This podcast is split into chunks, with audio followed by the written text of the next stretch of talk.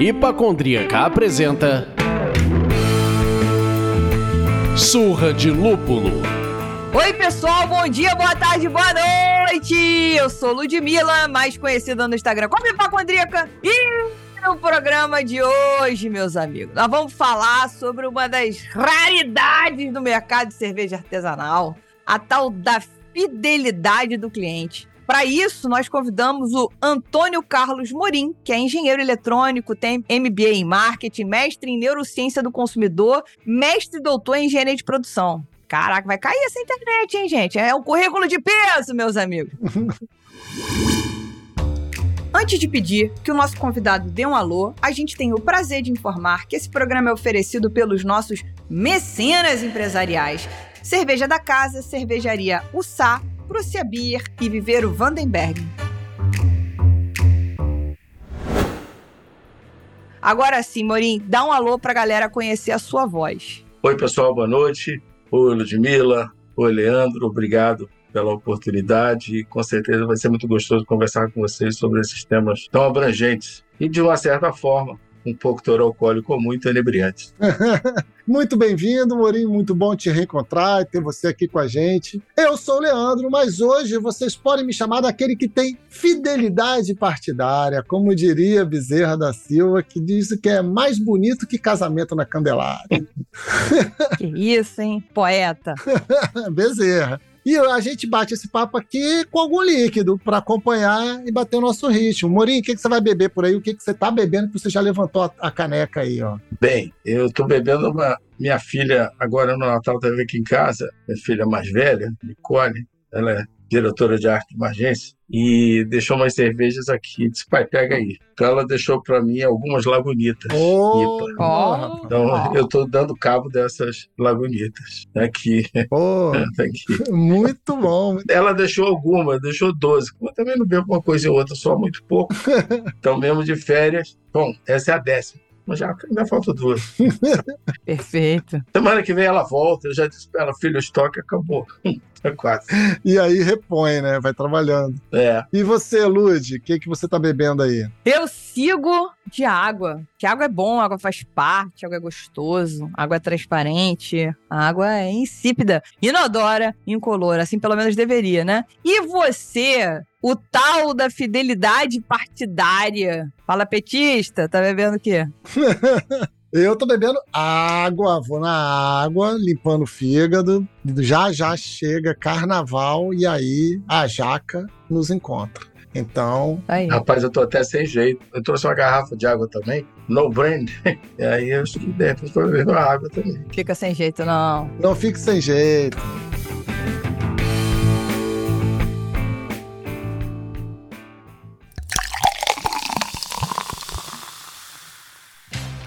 Se você gosta do nosso conteúdo e ainda se identifica com a gente, considere apoiar o Surra de Lúpulo através do site apoia.se barra surra de lúpulo ou comprando uma camiseta na nossa loja.surradelúpulo.com.br. Mecenas ganha conteúdo exclusivo toda semana, participa do nosso grupo de WhatsApp e concorre a sorteios de brindes insanos. Agora, se a grana estiver curta ou você ainda não ama a gente tanto assim, Outro jeito de ajudar é seguindo a gente na sua plataforma de streaming preferida e dando aquelas 5 estrelas no Spotify e Apple Podcasts. Lembre-se de compartilhar esse programa com seus amigos, isso ajuda muito na distribuição dos episódios.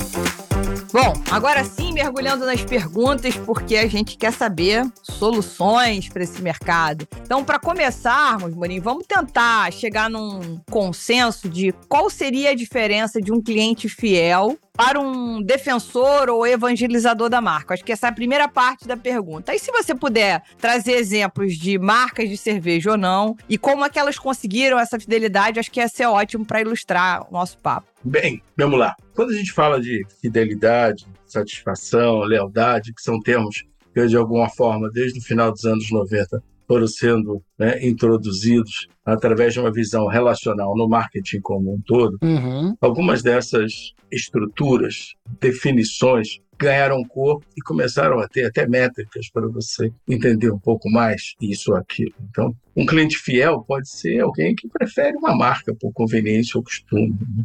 Se a gente pensar num defensor, é uma postura mais ativa, né? porque em tempos de né, redes sociais, em tempos de recomendações, eu posso recomendar aos outros, eu posso defender em discussões públicas. né?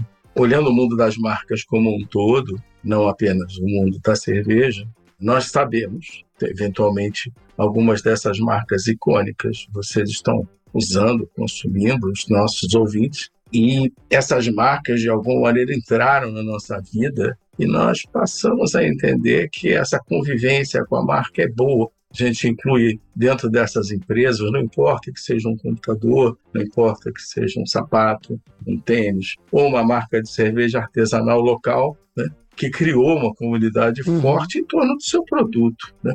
Eventualmente, algumas cervejas artesanais, como é o que eu estou bebendo, elas passaram por um processo de crescimento e foram adquiridas. né? Se não me engano, a Lagunitas foi adquirida pela Heineken, assim como outras cervejas artesanais que, eh, vamos dizer, colocar, sei lá, 10 anos para trás, um pouco mais, nasceram, por exemplo, uma que nasceu em Ribeirão Preto, foi adquirida pela Embev Uhum. e passou a ser uma marca top do seu mercado. Então, fidelização em tempos de marketing digital é um desafio.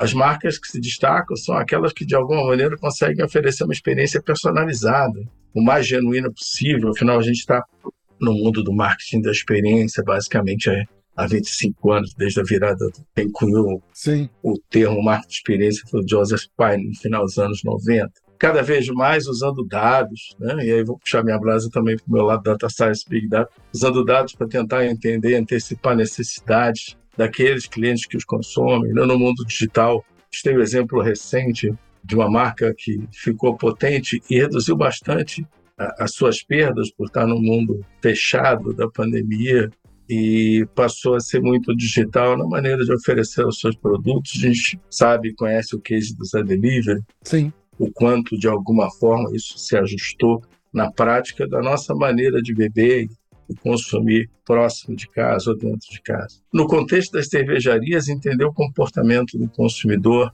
isso é chavão, vou estar falando alguma coisa que está escrito em qualquer lugar, né? Mas entender o comportamento do consumidor e suas preferências é importante para se diferenciar. E me tornar um defensor da marca, ou alguns gostam da palavra evangelizador, que é uma palavra mais forte e tal, eu preciso, de alguma maneira, meio que dormir com a marca. Lá atrás, no, no início desse século, se criou uma coisa chamada Net Promoter Score, né? Uhum. NPS, que nasce com Frederick Reichheld num livro chamado Fator Lealdade. E o NPS é uma pergunta muito simples, que hoje a gente vê em todo lugar, né? É uma pergunta de 0 a 10, sendo que de 0 a 6 ela tem um padrão, 7 e 8 outra, no, outro comportamento, e 9 e 10 um terceiro comportamento, que é você recomendaria né, essa experiência para outra pessoa? Na medida que você dá 9 e 10, você é um cara que é defensor da marca. Né? Você é uma pessoa que defende a marca. 7 e 8, você, apesar de estar muito bem, pode não necessariamente estar usando essa marca amanhã. E de 0 a 6 não vou falar, porque basicamente você não, não tem nada né, de, de saudável com a marca. Então, o Net Promoter Score, que é uma coisa que a gente usa muito nos ciclos de fidelidade, tenta medir isso. Né? Não importa que seja no podcast de vocês, não importa que seja num curso da minha universidade, não importa que seja no consumo, no formato de venda, numa maneira digital, como, por exemplo, como eu citei agora, o Zé Delivery se posiciona para vender seus produtos e por aí vai. Então, é uma discussão muito ampla.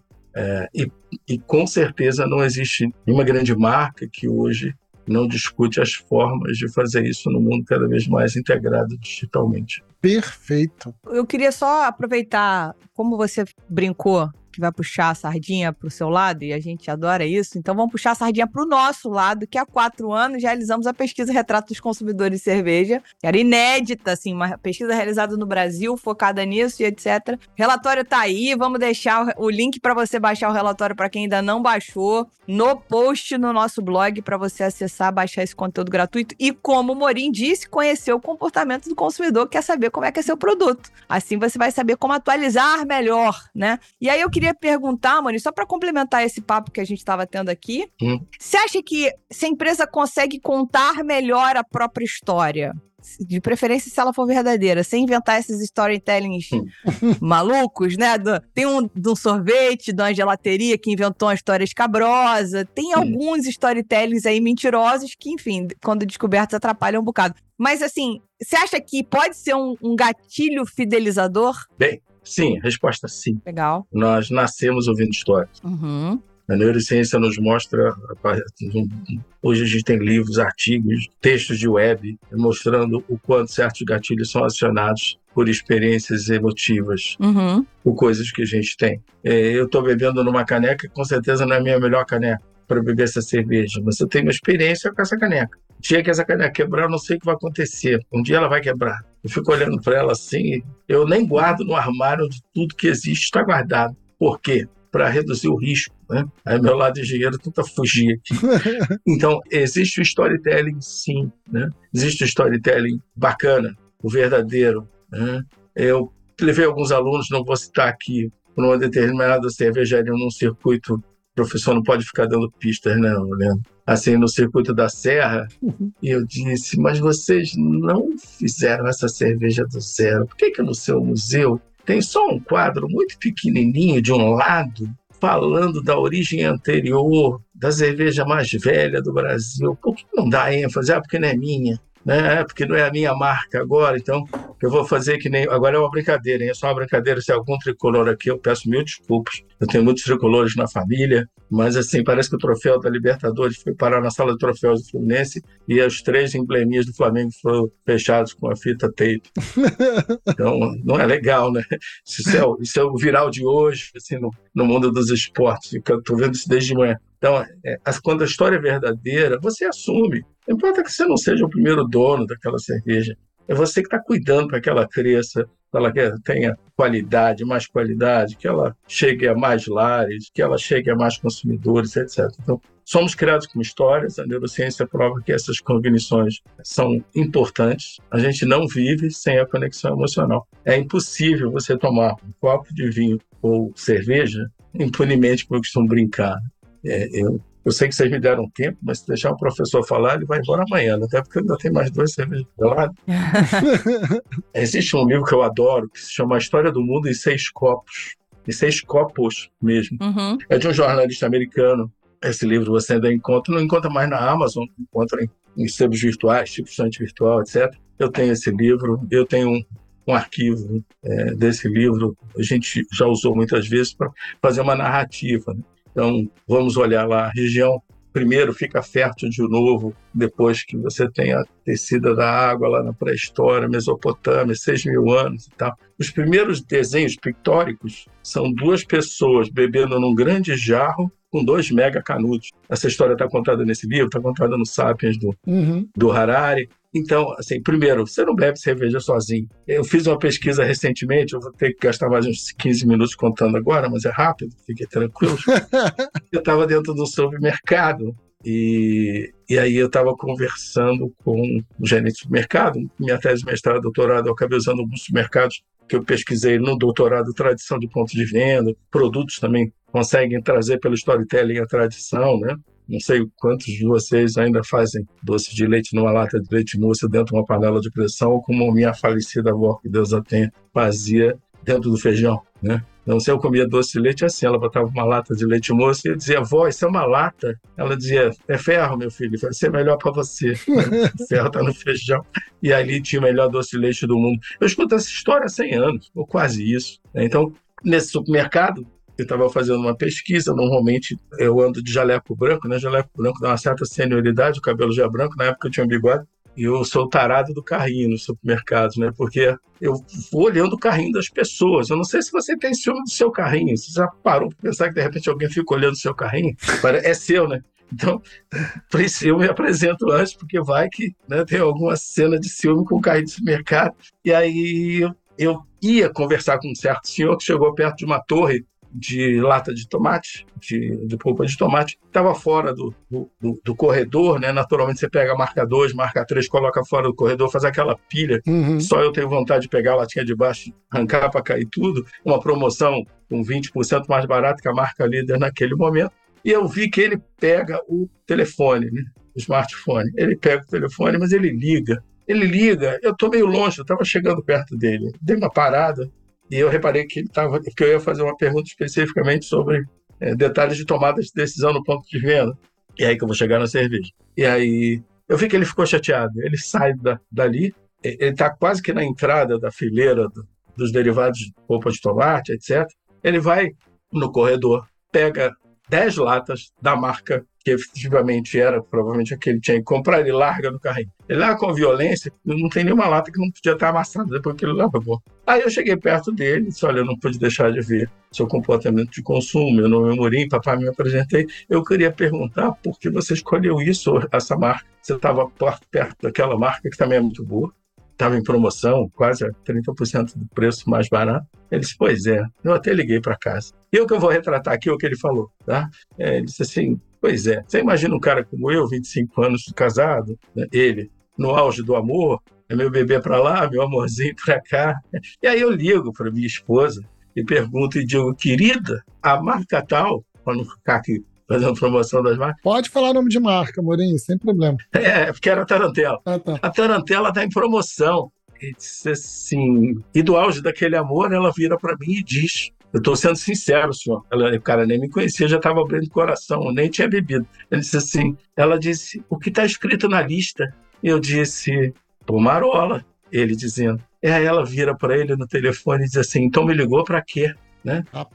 Desligou o telefone na cara dele, ele vai, né? Imagina o amor dessa cena, ele pega as 10 pomarolas, eu disse, pois é, e 20% mais barato, dá quase uns 50 centavos, né? Vezes 10 latas, o senhor economizou 5 reais. Essa história a gente estava conversando andando e chegando na posição das cervejas. E ele disse assim: Pois é, perdi uma Heineken. é, meus amigos. Então, eu preciso colocar duas coisas correlatas. Uma que você falou é pesquisar para entender o behavior. Dois, entender como a história suporta esse behavior e ajuda o consumo. Eu queria conectar as duas coisas. Perfeito. Porque por trás ele não estava querendo usar nada, ele queria comprar mais uma cerveja. né? E aí parei tudo que eu estava fazendo, que eu gravo, né?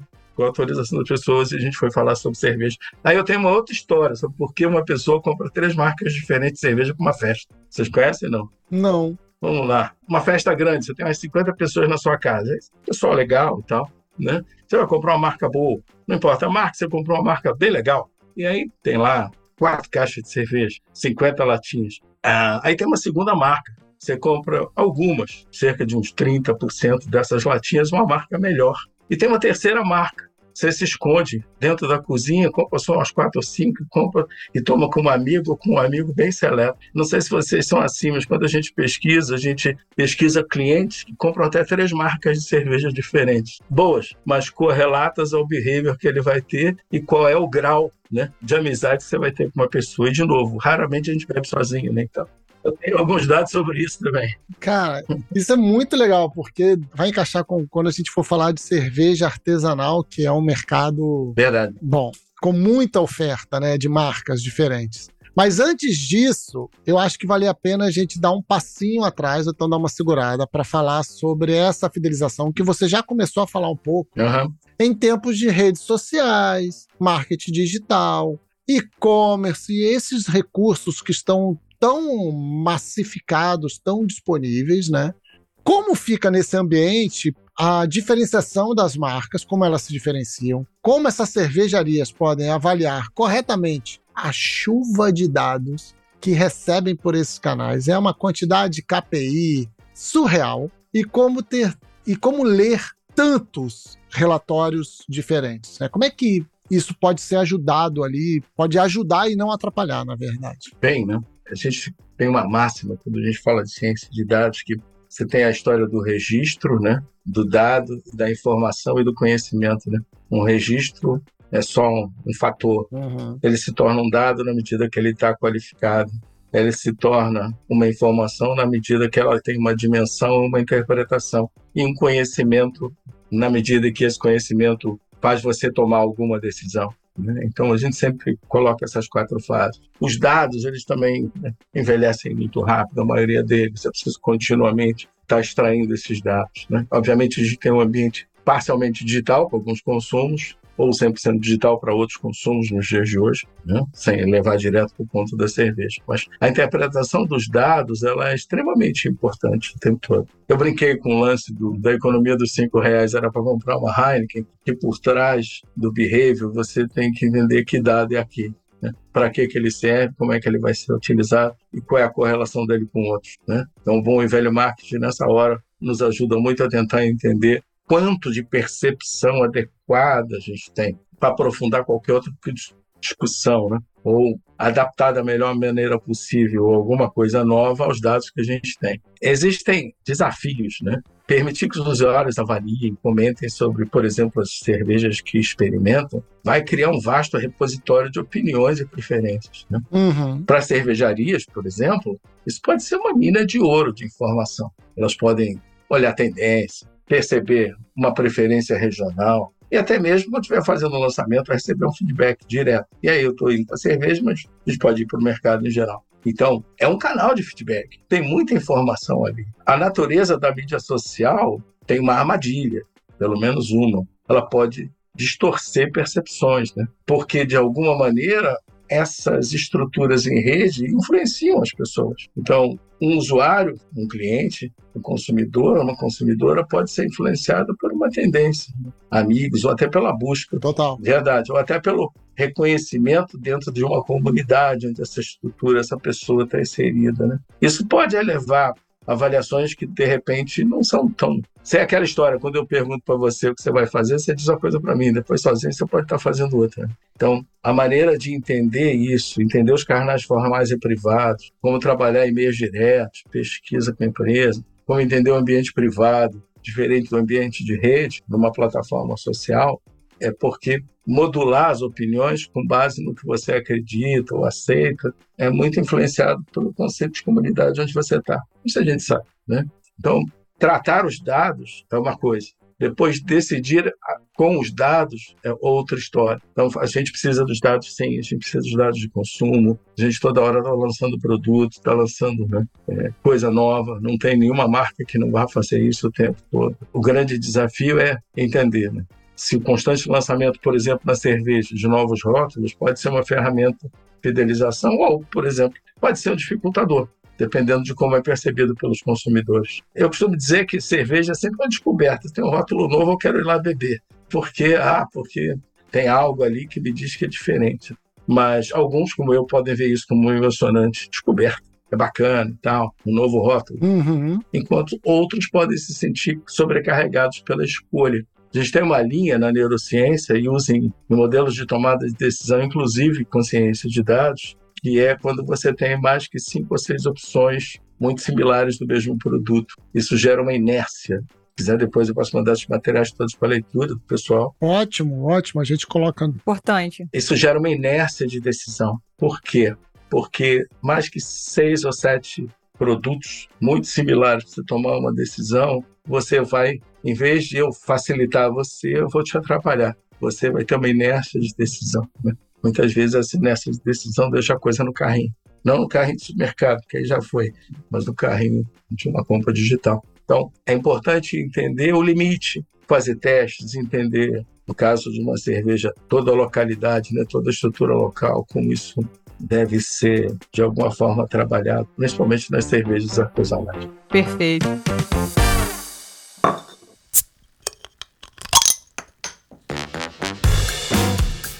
Legal, eu vou aproveitar que você puxou uma pergunta que a gente ia fazer lá na frente. Você já trouxe o, mais ou menos a resposta. Eu sou um rebelde, né? Eu sou um rebelde sexual. pois é, rapaz. Aí você é bagunça, eu sou virgem, Morim, porra. Meu pai também era, ele não me aguentava. Aí, Tá vendo? Não adiantou nada. Não, adiantou, não, não te deu educação. Por isso que eu tive filho, cara, pra não ser rebelde comigo. Ele disse que eu precisava ser professor pra entender como é que explica a coisa pros outros. Pois é, entendeu até demais, meus amigos. Mas enfim, você falou um negócio aqui que o assunto lançamento no mercado cervejeiro artesanal é muito espinhoso. Então, pra gente dar um prosseguimento nesse debate, eu vou deslocar essa pergunta lá da frente e a gente vai jogar a próxima pergunta para diante. O assunto lançamento, aproveitando o teu gancho aí, que você já disse que pode ter pró, pode ter contra. O que eu posso dizer é que, na maioria dos casos, não existe muita pesquisa. Tipo, vou lançar é, esse lançamento novo aqui, não, não foi muito pesquisado, não. Em alguns casos, um lançamento novo é a ausência de capacidade e repetibilidade de uma receita. Isso é raro, mas acontece muito. Não tô dizendo que ficou ruim por isso. Ele Uhum. mirou no lugar e acertou em outro. Pode ser. Tem também a situação do tipo, talvez o consumidor da cerveja artesanal é esse cara curioso, essa mulher curiosa, e tá sempre sendo instigado ao próximo rótulo, né? Para o próximo gole, etc. Então, é, são caminhos confusos. Você falou um pouco dos dois lados, né? Dessa ambiguidade de ser pode ser um dificultador por conta da quantidade de opções. Você falou uma palavra que eu esqueci agora, hum, paralisante, né? Isso. Mas você acredita que também pode ser uma boa ferramenta pra fidelizar? Tipo, cara, eu vou nessa cervejaria porque ela sempre tem novidade. Pô. É isso. Se correr, o bicho pega, se ficar, o bicho come. Né? É, eu costumo brincar que toda vez, recentemente, uma marca líder de batata, né, que a gente ainda chama de frita, mas ela é basicamente assada em alta temperatura, né, trocou toda a sua embalagem. Toda. Foi durante no final do tempo, antes da pandemia, 2019. E aí ela colocou super-heróis. Uhum. Ela colocou a embalagem do Super-Homem, do Homem de Ferro, do Homem-Aranha. Aí alguém perguntou assim para mim, mas professor, ela já é a número um, ela já é a líder, ela já vende. Por que, que ela mudou a embalagem? Eu falei, as outras todas ficaram iguaizinhas. Tudo ficou azul, prateado e amarelo. Sim. E o que, que ela tem que fazer? Ela é a líder. Ela é que vai puxar. Ela é que vai mudar a embalagem, vai botar no tubo, vai tirar do saco, vai fazer isso, vai fazer aquilo. Então, tem um fator necessário de oxigenação para marcas que já detêm a sua capacidade, o seu público, e tem que manter o seu posicionamento. Não importa que seja marca 1, marca 2, marca 3. Por quê? Porque elas já estão no seu cérebro, elas já têm um imprint. Você sabe que, ah, eu sempre vou ter uma Heineken perto de mim. Sim. Exemplo, eu sempre vou ter uma Stella Artois perto de mim. Sim, sim. Eu sempre vou ter uma qualquer dessas perto de mim. Por quê? Ah, porque já está no meu mindset de decisão. E as outras? Ah, eu abro espaço para as outras. Eu abro espaço para um teste. Né? Quando veio a Heineken 00, eu disse, hum, vou beber isso? Né? Eu falei, não vou beber. Não tem álcool. Né? Aí um dia estava minha filha bebendo, bebe aqui, pai. Aí eu bebi. Eu tenho que dar um braço a palmatória. É bom, né? Aí você diz assim, você passou a comprar de vez em quando. O modelo de testar, de degustar, de colocar no seu mindset de decisão. A gente sabe muito bem, se você vai no supermercado, você tem hoje supermercado médio, classe B-, C+, algo assim, padrão IBGE da vida, você tem 12 marcas de requeijão de copo. Isso sem as variantes, com salsa cheddar. Só o normal. Uhum. Você tem 12, 12 variantes. Como é que você grava? Eu costumo fazer um, uma, uma brincadeira antiga que a gente faz sempre, né? Eu fico falando nomes de frutas e vou pedindo para vocês repetirem. Se vocês querem fazer aqui comigo agora, é bacana. Acho que nunca ninguém fez isso no podcast. Vai ser a primeira. Então vamos lá. Banana, maçã, laranja. Fala para mim. Banana, maçã, laranja. Banana, maçã, laranja. Banana, maçã, laranja, pera. Banana, maçã, laranja, pera. Banana, maçã, laranja, pera. Laranja, banana, maçã, pera, abacaxi. Laranja, maçã, banana, pera, abacaxi. Laranja, banana, maçã, pera, abacaxi, jaca. Laranja, maçã, banana, pera, abacaxi, abacaxi, jaca. Jaca. Laranja, banana, pera, abacaxi, jaca e morango. Laranja, banana, abacaxi, jaca, morango. Faltou a pera. Acho que eu errei. Faltou a pera. Não, mas isso é gênios, cara. Isso é aquele É, joguinho é. Da, da, da corzinha azul, verde, amarela. Não, não, não, não, não, não, não. Você pode brincar de gênios, mas assim, quando a gente estuda memória em neurociência, a gente trabalha um processo bem simples, né? Depois do registro 6 ou 7, você troca um de posição, eventualmente, você não inventa, não, você troca um de posição ou come um. Imagina gravar 12 mar, você não vai gravar. Não importa que seja. Você já sabe que vai ser aviação, catupiry ou o que for, né? Ou você costuma brincar, né? Qual é a marca que você compra de requeijão para botar no congelador e fazer só comida? Ah, professor, é aquela que chora, aquela que você bota no- na colher e não tem consistência. A outra? Ah, não, é aquela que a gente bota na colher e tenta atacar no amigo e não, e não sai da colher. Consistência. Então, você tem um fator de decisão, é sabor, consistência, qualidade, e essas marcas já ficaram no imprint da sua cabeça. As marcas vão para o mundo da cerveja, então. Se é uma cerveja artesanal, e as pessoas conhecem, se é uma cerveja artesanal, já tem o seu mercado cativo, ela tem que lançar produto, ela tem que continuar lançando produto. Por quê? Porque ela já tem mercado, ela já cativou as pessoas e ela tem que continuar mudando o seu saco de batata frita. Porque se você for por outro lado, ah, não, não, eu vou congelar aqui com três, quatro variações e não vou fazer mais nada. Vou criar uma outra marca e nessa eu não mexo mais. É uma decisão que você, o tiro pode sair pela culatra. E como você bem disse, Ludmila, às vezes não dá tempo de pesquisar isso tudo, porque seu mercado de muita velocidade.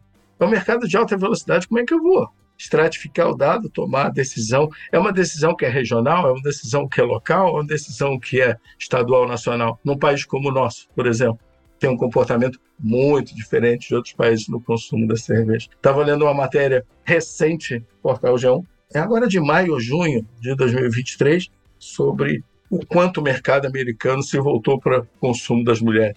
E dimensionado, uma pesquisa, peguei uma outra pesquisa da Euromonitor que mostra isso, e o desafio grande das próprias cervejas artesanais em ajustar o seu foco, né? Eles pegam um case, se eu não estiver falando abobrinha aqui, perdão, porque 65 anos já estou com né? Esse corpinho de 39 já estou passando. Tem uma marca que falava que era extremamente rebelde, acho que é a Voodoo ou algo assim, né? Que é Voodoo, a marca americana, e de repente é, ela teve que mudar o seu marketing, sua agressividade, né? Sua rebeldia dentro da comunicação, que ela queria se ajustar a um novo mercado, a um mercado um pouco diferente. Então, até para a gente entender quem é o consumidor que a gente está focando, como ele quer consumir, e com que intensidade o mercado americano consome. Então, quando a gente estava engateando na cerveja artesanal, os caras já tinham 20 anos para trás de cerveja artesanal, né? Então, é um mercado que a gente sempre estuda. Mas, de novo, não é porque dá certo aqui que vai dar certo acolá. E vice-versa. E vice-versa. E a gente tem que testar. Não adianta. Senão a gente vai com aquela fórmula mágica. Sim. Fórmula mágica, a gente vai ter produto massivo. E aqui a gente não está falando disso. Produto massivo trabalha canal, fidelização de outra maneira, estratégia de venda de outra maneira. Quando a gente vai para um mundo de uma estrutura mais artesanal, onde realmente aquele produto tem um alto valor agregado, a gente tem que pensar muito na maneira de o tempo todo estar tá mexendo com a cabeça do consumidor. Lançar produto e mexer com a nossa cabeça o tempo todo. Perfeito. Perfeito. E aí eu queria trazer para você outro recurso que foi muito usado e desenvolvido, né? É um recurso de, entre aspas, fidelização, que era aquela nossa antiga milhagem, né? Smiles e por aí vai. Depois ele vira o cartãozinho de fidelização do almoço. Se almoçar aqui 10 vezes, o décimo primeiro você ganha de graça. E hoje é o cashback, né? Que é quase o poliamor da fidelização. Esse ainda é um recurso válido, ainda faz sentido isso, ou de tanto que isso foi ofertado e utilizado, ele se desgastou com o tempo e perdeu o diferencial? Bom, no mundo digital, o cupom sempre vai ter o seu momento. O cupom sempre vai ter o seu momento, porque é o cupom das 11 da manhã, de um determinado delivery de comida dizendo, opa, ó, uhum. quer pedir aquilo que você pediu ontem, tem um desconto de 10% aqui para você e tal. Então, assim, tem uma ação de ponto, de momento, de ataque, clique, compra. Né? Então, o cupom, um desconto, esse tipo de coisa tem sua valia e aí a gente tem que estratificar o tipo de consumo, o tipo de canal e a recorrência desse tipo de coisa. Né? Tá. Diferente dos pontos do seu cartão de crédito, que vão, você vai trocar por milhas para fazer a sua tão esperada viagem de 12 meses para algum lugar. Eu preferia não pagar a anuidade do cartão de crédito. Sairia mais barato. É um negócio que desde o final dos anos 90 não se paga na América e aqui a gente é esfolado. Eu já fui diretor de marketing de um cartão de crédito, então assim, eu já esfolei os outros. Eu costumo dizer que eu pago os pecados aqui no inferno meu, é aqui mesmo. né? Então, eu fico imaginando assim. Cara, depende, de novo, é de mercado para mercado, entendeu, Ludmila? Entendeu, Leandro? Uhum. Porque porque no mercado americano existe uma cultura de guardar cupom. Sim. Velha de guerra, do tempo que você recortava de revista. Você leva aqueles cupons todos. E aqui, se tu levasse esses cupons na padaria, as pessoas iam achar que você devia ter vergonha do que você está fazendo, porque não é um hábito, não é um comportamento, não é cultural. Então, no gringo, na América, todo discount é válido. E eles abusam do discount. Sim, sim. Vou olhar dos anos 50 pedacinhos de revista cortada ou de jornal, ou hoje um desconto num cupom digital. Culturalmente, cada país reage de alguma maneira. e determinados consumos são recorrentes. Ah, eu vou no supermercado, ah, eu vou vou tomar determinada determinado marketplace para consumir e eu tenho aqui um, um, um cashback tal, né? E aí eu vou usar esse cashback. Agora, também não adianta estar num ponto de venda para usar esse cashback e ter uma burocracia absurda para fazer aquele desconto acontecer, que isso me desanima para comprar. Né? Porra, fala não. O meu impulso já foi embora e meu desconto ainda não vem. Já vai embora. Então, a gente tem uma.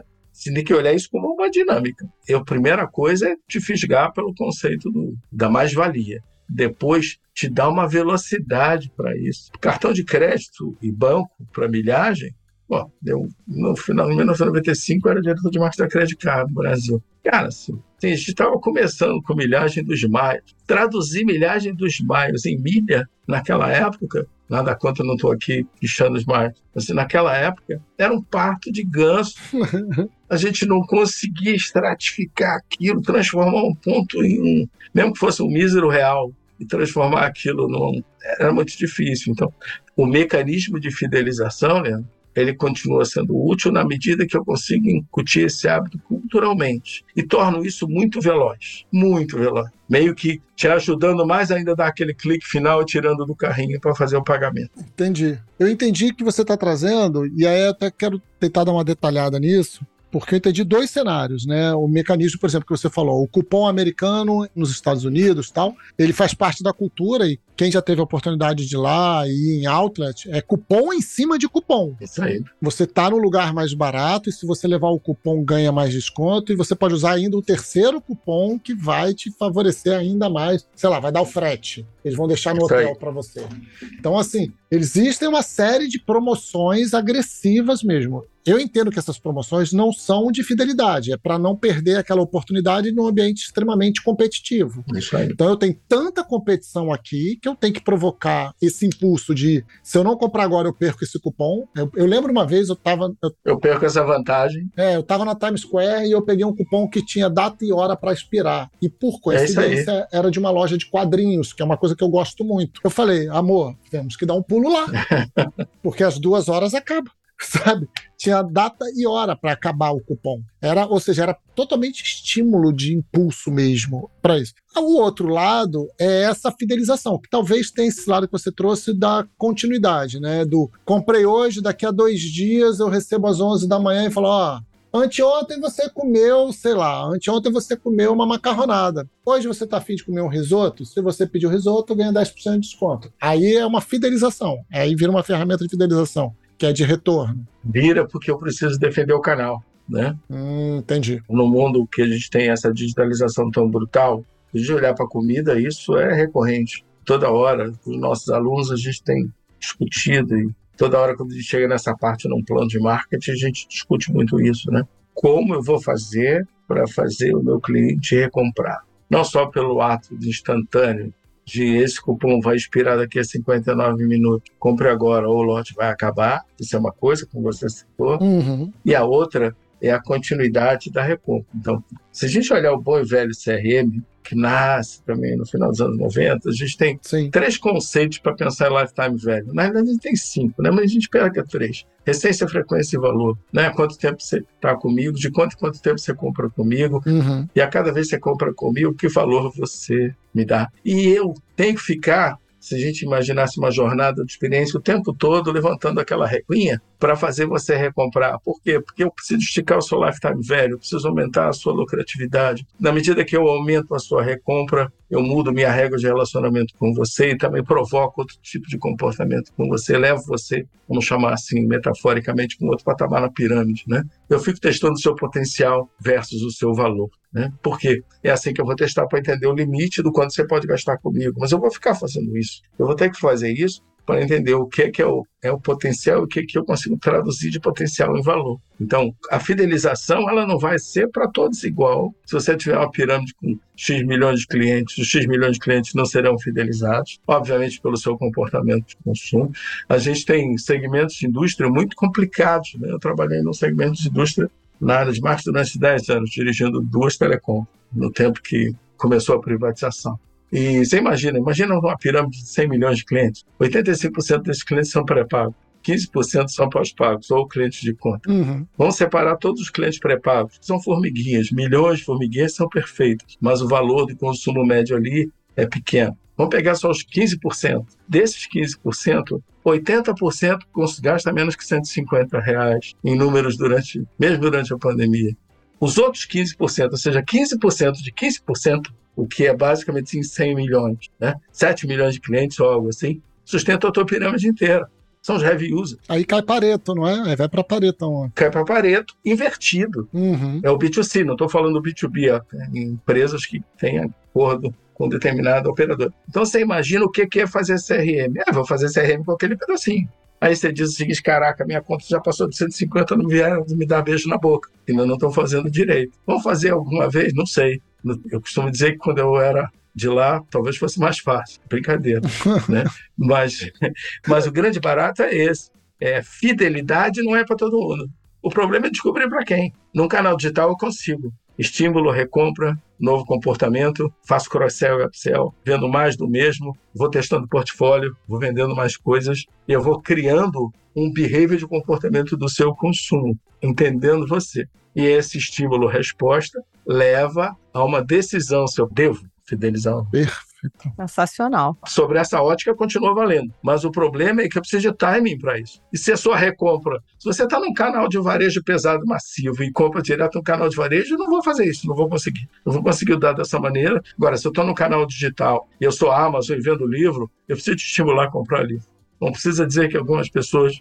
Eu já fui expulso de três casas na minha vida porque, assim, outro joga essa coleção de livro fora, outro sai. Eu saí entendeu? Preferi começar um novo relacionamento. Tá certo. É só uma piadinha. Por quê? Cara, eu compro livro. Minha vida é comprar livro. Minha vida é ler livro. Tá bom que eu tenho livro digital e tenho livro real. Mas eu gosto de ler o livro. Eu também compro digital. Às vezes eu tenho os dois. Assim, o que, que a Amazon faz? É bizarro. É bizarro. Sim. Então, quando a gente pega alguns cases de empresas de grandonas em ciência de dados e olha os estímulos para fazer fidelização de consumo, a gente entende que é útil. Agora, fidelidade nasceu para todo mundo? Resposta: não. Ponto. E dois, para aqueles que a fidelidade tem utilidade, eu tenho que traduzir isso em comportamento e teste, para validar o quanto. Porque não adianta eu gastar um dinheiro enorme em fidelidade se eu não conseguir extrair um aumento de lifetime value, por exemplo, de ciclo de vida do, do consumidor. Então, assim, Sim. Fidelidade é para aumentar o seu lifetime value. Por quê? Ah, porque você está comigo. Né? Casou com a dona baratinha, não vai embora. Legal. E é mais barato manter essa pessoa do que conquistar um novo. Muito mais barato que buscar um cliente novo. Legal.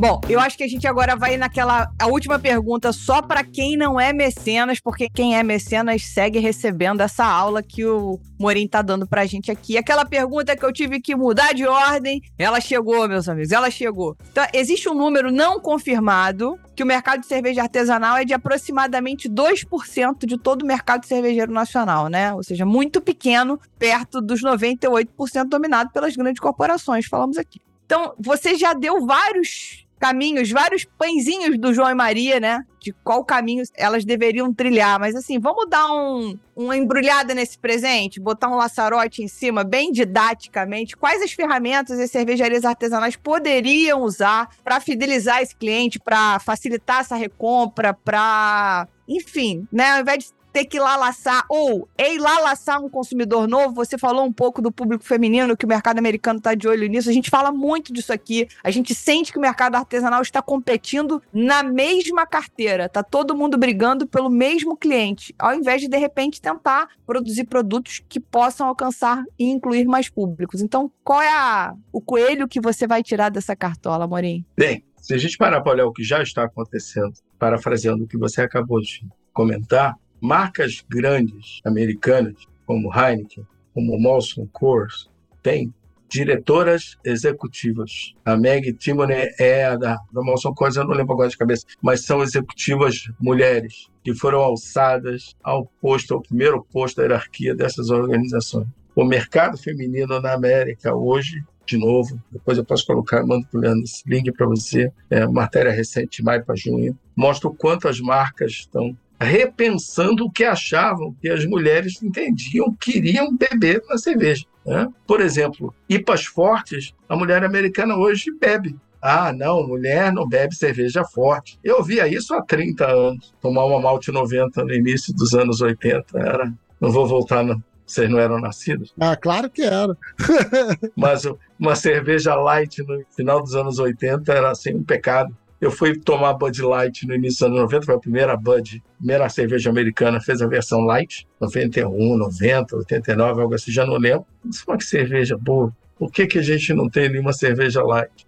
Eu não cheguei a beber malte 90, né? porque malte 90 era execrado. Se eu tivesse sentado numa mesa com a malte 90, eu não era um bebedor de cerveja. Nessa matéria, eu mostro o quanto a gente não entende o behavior da mulher no consumo da cerveja. E hoje, é um mercado, tem dados ali no, no, no pesquisa do Euromonitor absurdos em tamanho. Então, um lado é entender as idiosincrasias de cada mercado. Vamos puxar para a cerveja artesanal, que é uma coisa mais local. De novo, eu não tenho muita cerveja, eu tenho uma abraçagem pequena, eu tenho que vender nesse lugar, eu tenho que ter um público cativo. Mas a gente viu cervejas fazerem isso crescerem. Uma cerveja cervejas aqui locais, estou falando do Rio de Janeiro, então uma cerveja Niterói que eu me acostumei a beber, me acostumei a beber foi a Noi, Uhum. Uhum. por exemplo, ou a, meu nome, Papos Pocos, me Uhum. acostumei a beber Botafogo. Teve uma época que eu ia lá, levava o meu growler para trazer minha cerveja para casa, né? Então, Sim. investir na variedade, investir na intimidade com o consumidor, levar esse consumidor para o ponto de consumo, articular digitalmente referências, como eu disse ainda há pouco. Eu preciso de gente para falar bem desse consumo, eu preciso de pessoas que estejam dizendo que vale a pena consumir marca tal ou marca tal,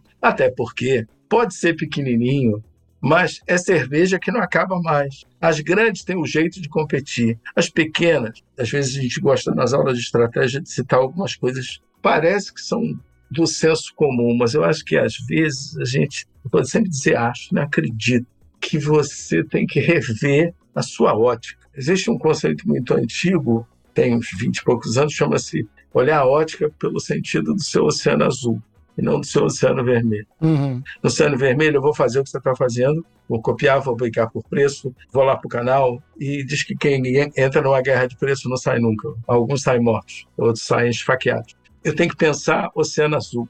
O que é pensar oceano azul na cerveja? Não é só investir na qualidade, numa variedade dos seus rótulos. É pensar por que aquele consumidor vai consumir a minha cerveja e não a do outro. Por que, é que ele vai pagar 12 ou 15 reais?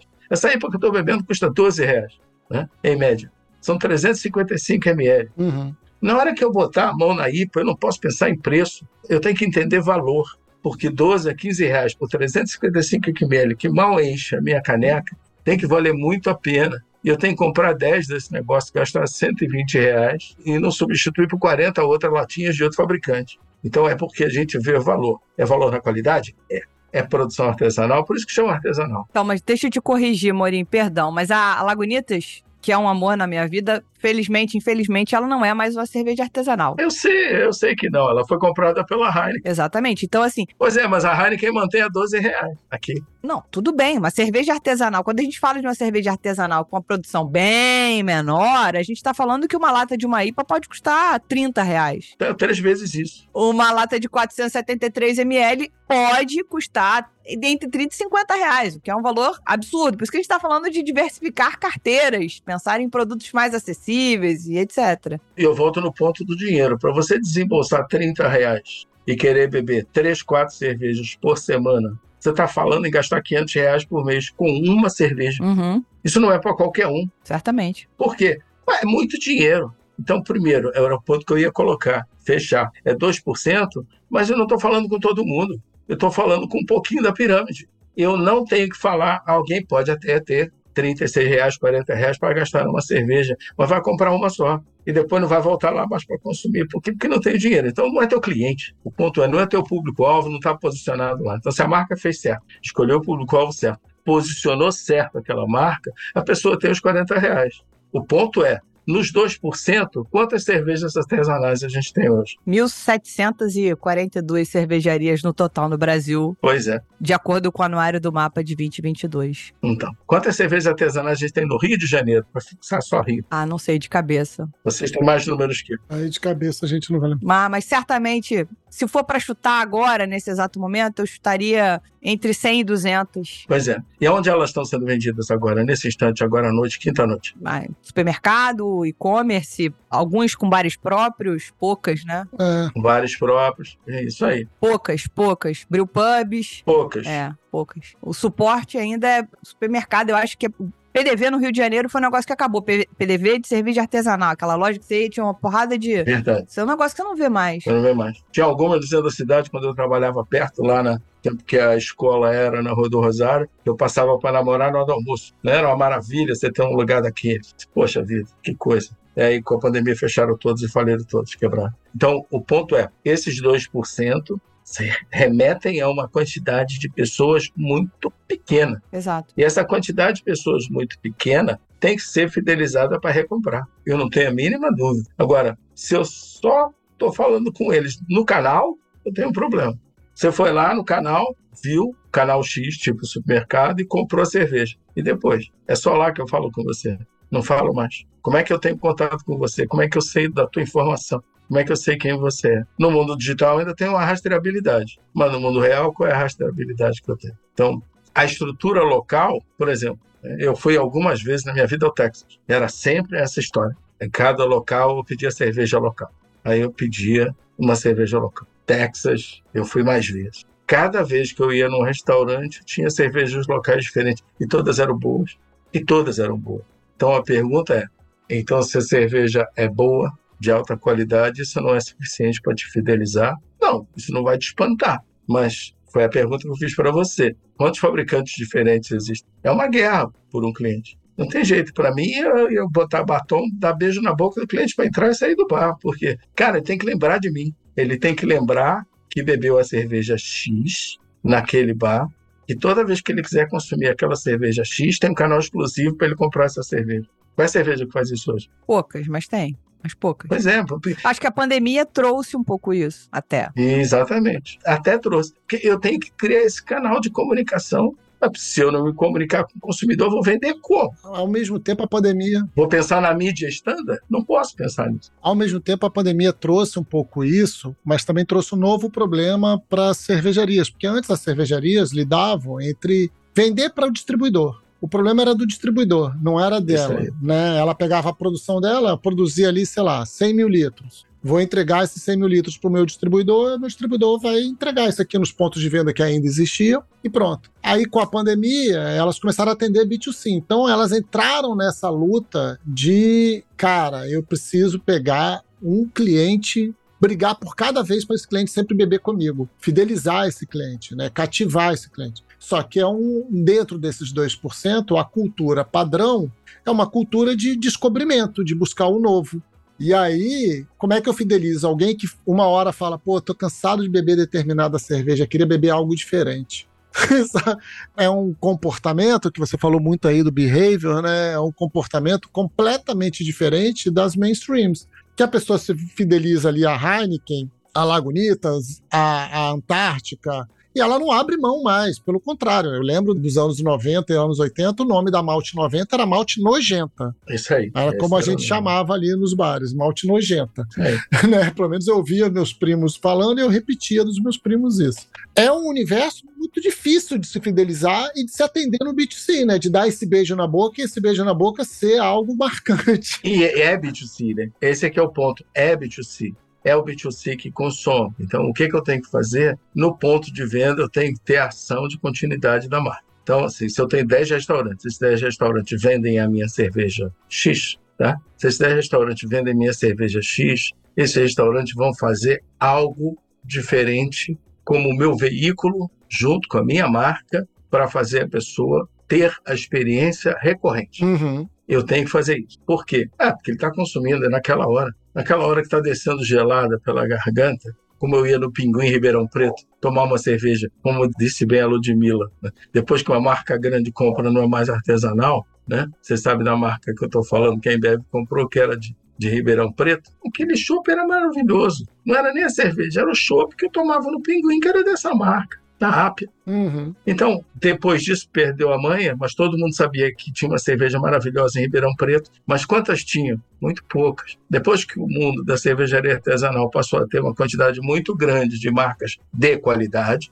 vírgula, mudou a minha forma de concorrer. Se eu puder extra extrapolar, olha no mercado americano, que é muito mais que 10 vezes isso, como é que você vai marcar o consumidor para consumir determinada marca? Então, não tem jeito, né? O meio é a mensagem. Eu preciso chegar no consumidor. Se, esse, se essa consumidora, se esse consumidor está tomando minha cerveja e nunca mais, nem passar perto dela por onde ela anda no dia a dia, ela não vai poder nem comprar essa cerveja. Eu tenho que estabelecer uma cultura de consumo e um comportamento né, para fazer essa estratégia de venda, que ela não é nem de longe que as marcas grandes fazem. Então, eu preciso fazer você consumir no ponto de venda, amar aquela cerveja, e eu preciso levar você a consumir de novo. É isso. Então eu preciso ter a sua informação. Se eu não tiver a sua informação, a gente vai continuar chamando de venda transacional. Com certeza. Venda transacional não é esse o papo né, do Sim. podcast de hoje. Sim, É. sim. Não, não é esse. Venda transacional não é o mundo para artesanal. Eu costumo dizer que uma boa transação não é nem de longe uma fidelização. Sem nenhuma maldade no meu comentário. Isso aí.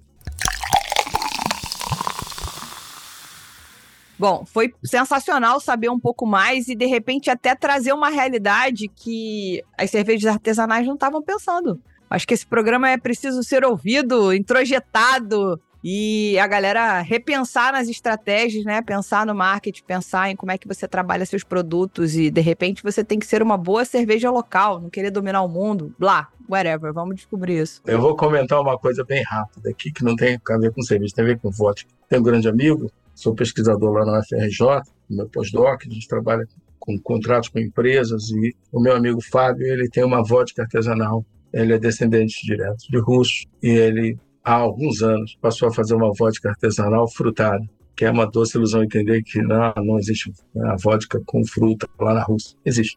Ele trouxe as sementes de uma fruta específica, não me peço para falar o nome, que eu vou trocar a língua aqui, não vou conseguir. Essa fruta, ele, ele montou todo o sistema lá, fez uma startup, produziu, foi qualificado, foi premiado, tem uma vodka premiada. Eu bebo essa vodka, eventualmente, num shotzinho, porque eu não, não consumo. Talvez, né, pelo meu corpinho, estando num país frio, eu consumiria mais, mas aqui não, não consigo. E o Fábio, sabe onde ele vende a vodka dele? Em feiras específicas até hoje.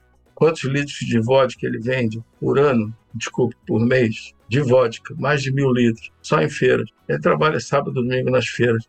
Sabe o que, que acontece nas feiras? São as mesmas pessoas que voltam. Eu quero parar para dizer o seguinte: por exemplo, Ludmilla e Leandro, vocês nos seus bairros têm alguma feirinha daquelas de produtos orgânicos que a pessoa vai lá vender? Tem quatro, cinco barraquinhos.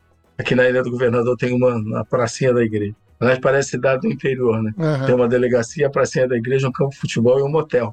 É tudo assim, muito engraçado. E chama Praça Israel. E aí, essa é a igrejinha, mas isso é outra história. E aí, eles são cinco feirantes, todo sábado eles estão lá. Aham. Pergunta se não são os mesmos clientes que voltam. São. Que fazem as encomendas, que já vão lá só retirar o que recebem em casa.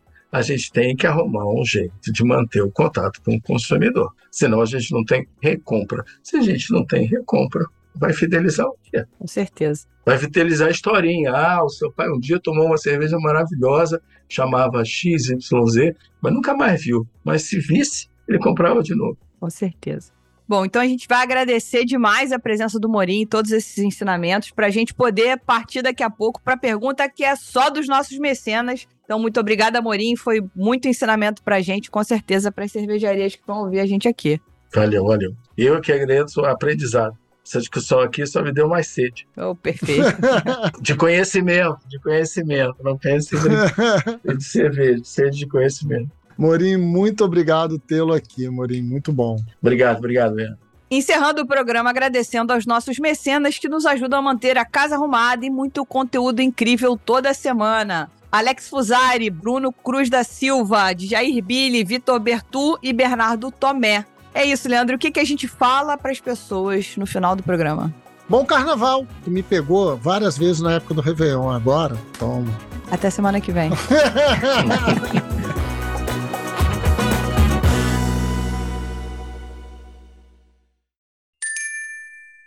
Se você gostou desse episódio, considere ouvir também O Poder do Consumidor Periférico, papo com Mamá Isidoro, no episódio 183.